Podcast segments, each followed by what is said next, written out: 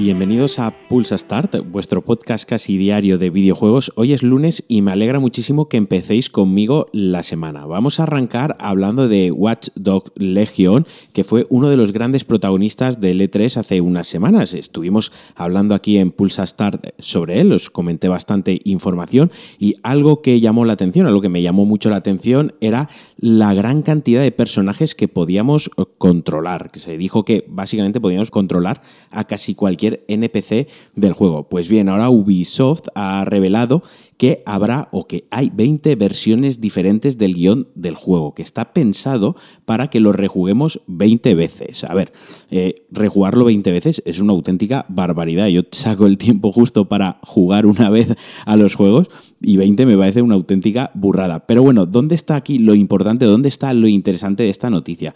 Pues veréis, es que Ubisoft ha creado una tecnología por la cual es capaz de modular las voces y combinar las animaciones de los diversos actores que han contratado para el videojuego.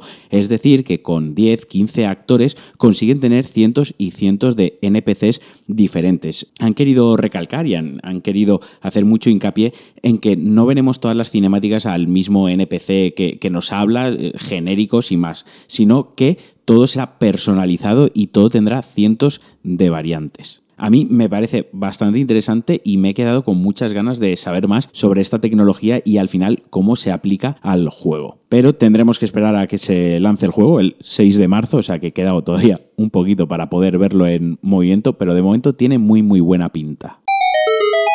Seguimos con Electronic Arts, que el otro día le metía caña con el tema de las loot boxes. Y bueno, es que ha anunciado la fecha definitiva para la llegada del EA Pass a PlayStation 4. Como muchos de vosotros sabréis, el EA Pass hasta ahora era exclusivo de Xbox. Y bueno, el próximo 24 de julio llegará a la consola de Sony. En cuanto al precio, tendremos dos modalidades de suscripción. Por un lado, podremos pagar mensualmente, es decir, una suscripción mensual a un precio de 4 euros al mes, mientras que la suscripción anual tendrá un precio de 30 euros. Esto se compra o te suscribes a través de la PlayStation Store. ¿Y qué características tiene este EA Pass? Pues bueno, pagando esta suscripción tenemos acceso al Vault, como lo han llamado ellos, que es la biblioteca de juegos fija que tiene EA. Estos juegos se descargan, no funcionan a través de streaming. Se descargan directamente a la consola y se ejecutan ahí. Y algunos juegos que podemos encontrar pues eh, son Titanfall 2, Star Wars Battlefront 2, el FIFA 18, el Battlefield 5.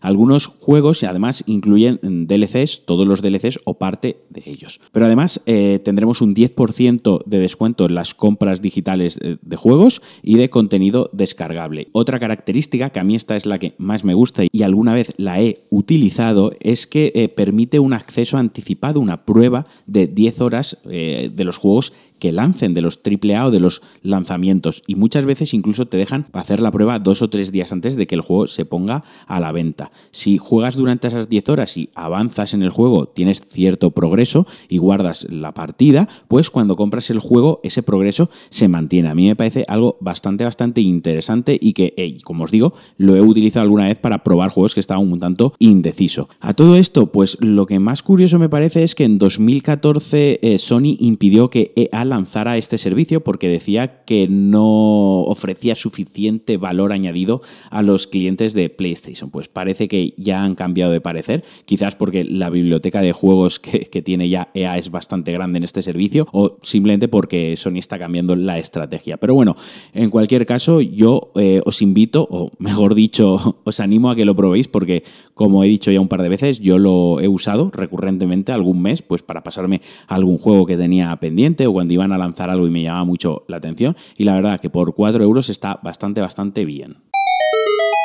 Y ven Studio, los creadores de Days Gone, el exclusivo de Zombies Sandbox eh, para PlayStation 4, ya están inmersos en su próximo juego. Lo hemos podido saber a través de una oferta de trabajo. Esto mm, demuestra que les ha ido muy muy bien con las ventas de Days Gone. Ha funcionado bastante bien en cuanto a ventas, aunque las críticas fueron un tanto dispares. Eh, por una parte se podía leer cosas muy, muy buenas del juego y por otras críticas muy duras que achacaban eh, a la repetición eh, constante de mecánicas en el juego. Además el juego se lanzó con bastantes bugs que te impedían conseguir trofeos o completar misiones secundarias y eso también hizo que se castigase un poco. Yo he jugado unas 10 horas, lo tengo pendiente por acabar y lo poco que he jugado, bueno, 10 horas si se puede considerar poco, creo que sí, para un juego de estas características. La verdad es que me estaba gustando, me estaba gustando el combate cuerpo a cuerpo melee, me estaba gustando el gunplay, el feeling de las armas era bastante guay y la moto estaba muy, muy divertida. La verdad es que la sensación de conducción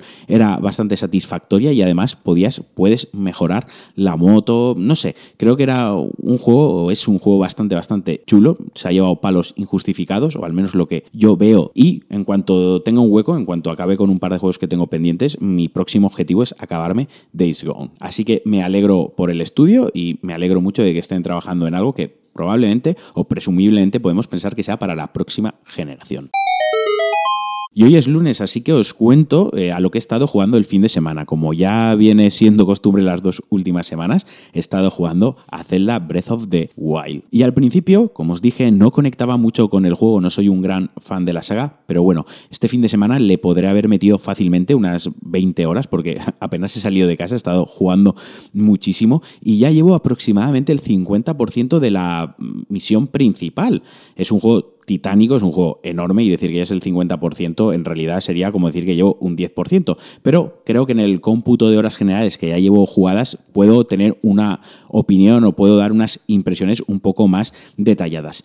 Así que creo que mm, lo que más me está flipando el juego es la sensación brutal de aventura. Es como el juego está diseñado perfectamente para invitarte a explorar. Cualquier cosa que ves en el mapa es accesible y a lo lejos ves pues una plataforma que vuela, ves un una araña metálica subiendo por una montaña, ves un detalle, una luz que se refleja al otro lado y te invita a ir a verlo, te apetece ir a verlo. El, el control de Link cuando exploras es muy, muy guay. El cómo escala cualquier superficie se puede subir y cómo está diseñado todo. Subes una montaña y hay un objeto para coger. Te giras y ves un poquitín más arriba, pues oye, una roca que puedes romperla para eh, farmear algún tipo de, componente. Pues subes para allá y una vez estás arriba, ves una ladera, un valle enorme y ves bajo un santuario y dices, venga, me tiro con la sábana esta voladora y llego al santuario. Es un, ejercicio de diseño, es un ejemplo de diseño bestial y, y es muy satisfactorio satisfactorio.